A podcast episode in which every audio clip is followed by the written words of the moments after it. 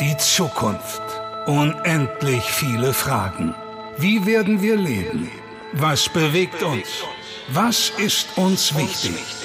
Ein Mann kennt die spektakulären Antworten. Und nur hier hören Sie sie. Vergessen Sie alle Ihre Abschlusszeugnisse. Das waren nur Zwischenzeugnisse, denn Sie werden Ihr Leben lang Schüler sein. Hier ist der Radio PSR Original Podcast. 2030. Unser Leben in zehn Jahren. Der Zukunftspodcast mit Deutschlands innovativsten Trendforscher Sven Gabor Jansky. Heute Bildung.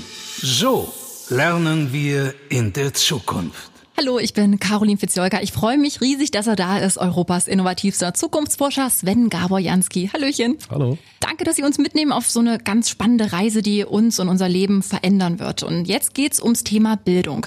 Nach dem Abi hatte ich das Gefühl, ich weiß alles. Und unsere Lehrerin hat gesagt, denkt immer dran zurück, ihr werdet nie wieder so viel wissen wie zu diesem Zeitpunkt. Ist es so, Herr Jansky? Was glauben Sie, wie wird sich denn unsere Bildung und die Art, wie wir lernen, in den nächsten Jahren verändern?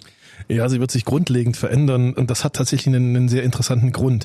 Also wenn man sich anschaut, wann Schule erfunden wurde und warum sie so erfunden wurde, dann folgte das alles der Logik sozusagen dem Ziel, dass man den Menschen und möglichst vielen Menschen, also dem ganzen Volk, ein breites Allgemeinwissen geben sollte, weil dieses breite Allgemeinwissen, also der Humboldtsche Bildungskanon sozusagen, mhm. das sichert sozusagen die Teilhabe an gesellschaftlicher Diskussion und dann kann man wählen und all, all dieses, ja. Also Menschen sollten im Prinzip alle die gleiche Allgemeinbildung in diesem Kopf haben. Und das hatte über viele Jahre, Jahrhunderte ähm, einen, einen guten Sinn. Jetzt kommt aber eine andere Zeit. Jetzt kommt die Zeit, wo meine Kinder, ich habe drei Kinder, der jüngste ist zwei Jahre alt, wenn der in die Schule kommt, dann ist die Wahrscheinlichkeit ziemlich hoch, dass die Lehrerin oder der Lehrer eine Frage stellt und irgendein elektronisches Gerät, entweder seine Uhr oder sein Handy oder seine Brille oder irgendein, was weiß ich, was er da irgendwie noch mit hat, ja, hört einfach diese Frage mit, erkennt die Frage, bevor die Lehrerin die Frage zu Ende gestellt hat und spielt meinem Sohn die Antwort ein. Oh irgendwo hin, auf die Brille oder auf irgendein Tablet, ja. Ähm, und in so einer Situation, was muss dann eigentlich mein Sohn noch wissen? Ja. Wenn alles Wissen dieser Welt, wenn jede Antwort auf jede dieser Fragen sozusagen von irgendeinem so intelligenten äh, System eingespielt wird. Und die Antwort ist aus heutiger Sicht relativ einfach. Mein Sohn muss weniger dieses Allgemeinwissen wissen, der muss mehr Kompetenzen haben, der muss Schulfächer haben, die heißen Mut, die heißen Verantwortungsbewusstsein, die heißen Reflexion. Also Reflexion heißt, wem kann ich glauben und mhm. wie prüfe ich es, ja, was ich so höre. Teamführung und Teammitarbeit, Teams zu führen, aber sich eben auch einordnen, unterordnen zu können sozusagen. Also alles, was wir heute so in den Unternehmen beispielsweise so als Soft Skills betrachten, mhm. das wird viel, viel wichtiger sein. Weil das wird die Frage sein, ob ich dieses ob ich dieses, dieses, dieses viele Wissen aus die, was, was diese Computer an mich rantragen, ob ich das in den richtigen Kontext setzen kann, ob ich das richtig verwerten kann, ob ich daraus die richtigen Schlüsse sozusagen für mich ziehen kann. Also soziale Kompetenzen sind wieder mehr im Fokus. Unbedingt, mhm. unbedingt. Und, und tatsächlich in unseren Studien wird behauptet, dass das, wenn man sozusagen das Schulsystem betrachtet und die Schulen äh, in, in Deutschland, dass das tatsächlich zu einem, naja, in manchen Schulen jedenfalls zu einem radikalen Wandel führt, nämlich zu anderen Schulfächern. Dann gibt es eben keine Geografie oder keine Biologie oder irgendwas mehr, sondern eben die Schulfächer Mut und Verantwortung und, und, und Reflexion und sowas. Ja. ja. Muss man aber ehrlich dazu sagen, das wird nicht in allen Schulen sein. Also äh, wenn man äh, in unser, in unser aktuelles Buch reinschaut über das Jahr 2030, dann werden dort zwei Schulen Schularten beschrieben. Das eine sind die, sind quasi die Normalschulen, die haben sich nicht groß verändert im, im Vergleich zu heute, weil sich eben ein staatliches Schulsystem wirklich langsam und behäbig äh, nur verändert. Mhm. Äh, und dann gibt's die sogenannten Wachstumsschulen, die so Pilotprojekte sind oder, oder im Privatschulbereich sozusagen sind äh, oder unternehmenseigene Schulen sind, die dann äh, neue Konzepte probieren und, und den Menschen sozusagen ein neues Bildungssystem sozusagen bringen, was wahrscheinlich der zukünftigen Zeit, den nächsten zehn Jahren und dann weiter besser angepasst ist als das, was wir heute in den Schulen erleben. Mhm, Habe ich auch im Freundeskreis eine ähm, Kollegin,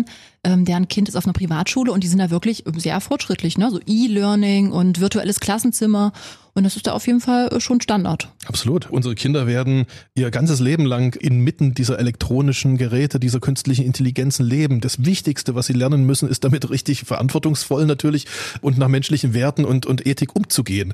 Da kann ich das nicht in der Schule den verbieten. Also das ist doch genau das, was sie lernen müssen. Insofern äh, sind das schon, was Sie beschreiben, so die tatsächlich die, die, die Schritte dahin. Was man aber auch sagen muss. Wir dürfen unseren Kindern nicht äh, beibringen, dass was bei uns so noch normal war, wenn wir an Bildung gedacht haben, dass wir am Anfang des Lebens mal irgendwas lernen äh, in der Schule und dann vielleicht noch ein bisschen Abitur und dann vielleicht noch ein bisschen Ausbildung oder, oder, oder Studium und dann kriege ich ein Abschlusszeugnis und das, was ich da gelernt habe in den ersten 20 Jahren, das reicht für mein Leben. Ja. Das tut's nicht. Ja. Ja? Wir leben in einer Zeit, in der in manchen, äh, in manchen Branchen, in manchen äh, Themengebieten schon heute das, das weltweite Wissen sich alle fünf Jahre verdoppelt. Das heißt, wenn ich wenn ich anfange zu studieren irgendwas und ich mache da einen Bachelor und dann noch einen Master, also ich habe fünf Jahre studiert, ähm, dann weiß ich am Ende. Äh, ich kann wieder neu anfangen, ist alles wieder überholt. So ist es, so ist es, genau. Ja. Ja.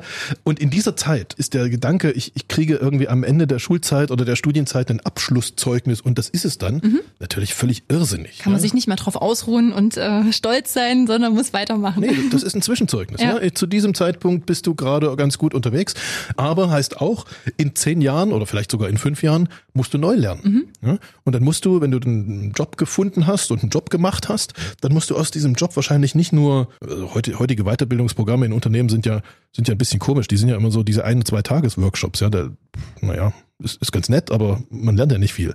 Das wird es nicht geben. Also Weiterbildung oder, oder, oder Neuausbildung oder lebenslanges Lernen, sagt man ja dazu, wird sein, dass man alle fünf oder zehn Jahre komplett aus dem Job rausgeht, mhm. nochmal ein, ein halbes oder ein ganzes Jahr sozusagen an seine Schule zurückgeht. Egal, ob das die Universität war oder die, eine Hochschule oder eine Ausbildungsstelle, ähm, eine Berufsschule und dort sozusagen nochmal, in der Computersprache würden wir sagen, rebootet, ja, also sein, sein, sein Hirn einfach nochmal wirklich auffrischt. Und das, mhm.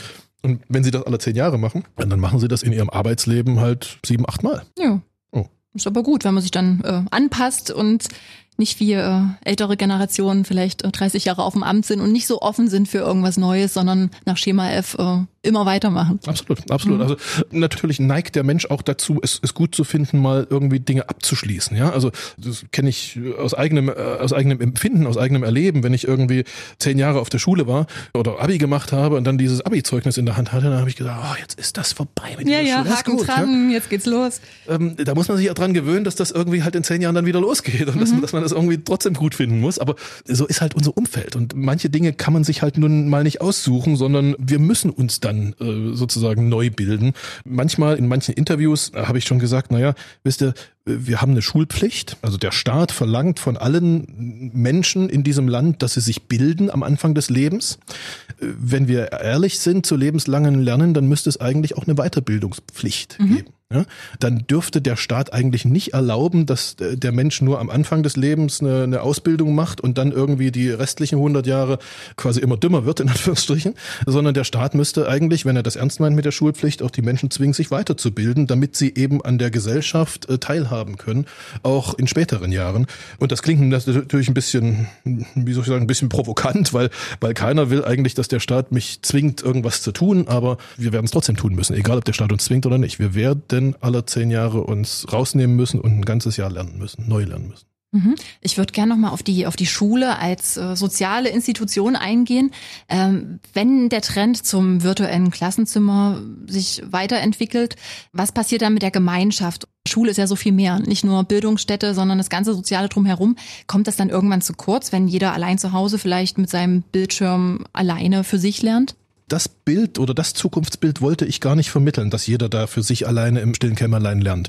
Weil natürlich die Schule als Ort, wo Menschen, junge Menschen zusammenkommen und gemeinsam Dinge anpacken und Dinge erreichen oder auch mal einen Misserfolg zu verkraften haben und so weiter, das ist natürlich auch äh, sozusagen, die lernen ja fürs Leben. Ja, Die mhm. lernen ja nicht nur Wissen, sondern die lernen fürs Leben. Also äh, man muss sich nicht vorstellen, dass es keine Schule mehr gibt. Natürlich kommen Schüler, äh, egal in welchem Alter sie dann sind, zusammen in Gruppen und gehen gemeinsam Projekte an, mhm. lernen gemeinsam irgendwelche irgendwelche Dinge.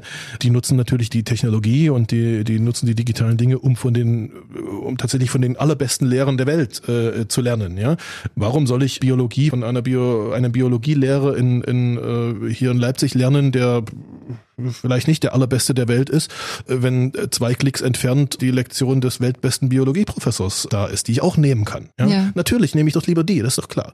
Äh, und trotzdem brauche ich übrigens den Biologielehrer, der äh, mir das dann einordnet, ja, und der mich motiviert und der mich lobt oder vielleicht auch mal irgendwie diszipliniert. Natürlich also den Frontalunterricht wird es trotzdem noch so geben, in leicht abgewandelter Form. Ja, in leicht, also mhm. man, manchmal wird es noch Frontalunterricht mhm. geben. Äh, meistens wird wahrscheinlich der Unterricht eher so in Projektarbeit äh, sein, in, in zehn Jahren und eben nicht mehr nur sozusagen, also vorne erzählt einer was und, und hinten hören alle zu und müssen lernen, sondern, äh, sondern der Lehrer wird, wir haben äh, an anderer Stelle in der Arbeitswelt der Zukunft äh, darüber gesprochen, dass es immer mehr Coaches äh, gibt. Der Lehrer wird zum Coach werden. Und ein Coach, der Job eines Coaches ist halt nun mal nicht das Vermitteln von Wissen, sondern das Begleiten, Motivieren, Befähigen mhm. des anderen, des Coaches, sich sozusagen weiterzuentwickeln. Mhm. Herr Jansky, ist es vielleicht auch denkbar, dass wir irgendwann gar nicht mehr lernen müssen, sondern einfach neue Sprachen und besondere Fähigkeiten uns uploaden über einen Chip im Gehirn? Mm, ja, also theoretisch denkbar ist das tatsächlich. Ja.